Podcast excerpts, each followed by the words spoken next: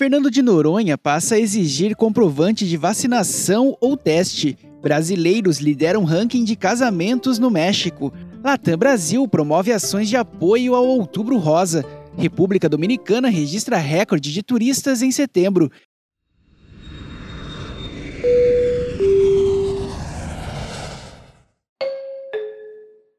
Bom dia, hoje é sexta-feira, 15 de outubro de 2021. Está no ar o FRTcast, o nosso giro de notícias para você começar o dia bem informado.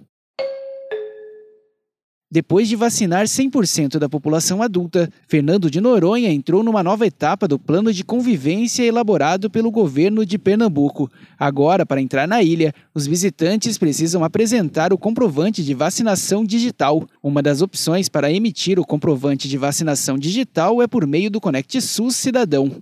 Para quem só tomou uma dose, além do comprovante de vacinação, será preciso apresentar o exame negativo para a Covid-19.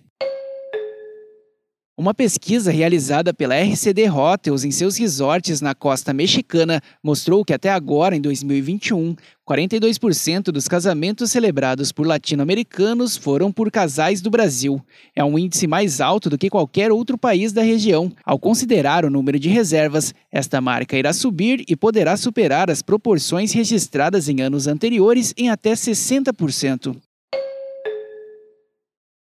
A Latam Brasil promove até o fim de outubro a campanha Destino Autoestima, que tem como objetivo alertar a população para a importância do autocuidado e diagnóstico precoce do câncer de mama. O primeiro ato, fruto da iniciativa, será lançado no próximo dia 19 nas suas redes sociais, com um vídeo da jogadora Marta, que tem como recado principal mostrar que o exame para detectar a doença é gratuito e um direito de todos.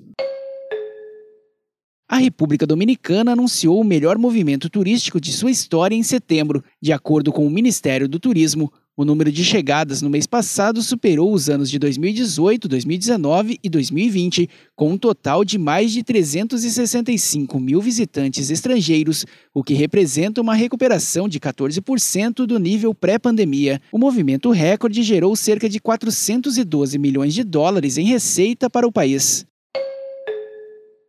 E por hoje é só. O FRT Cast é uma produção da FRT Operadora. Acompanhe a gente pelas principais plataformas de conteúdo. Na terça-feira tem mais. Até lá!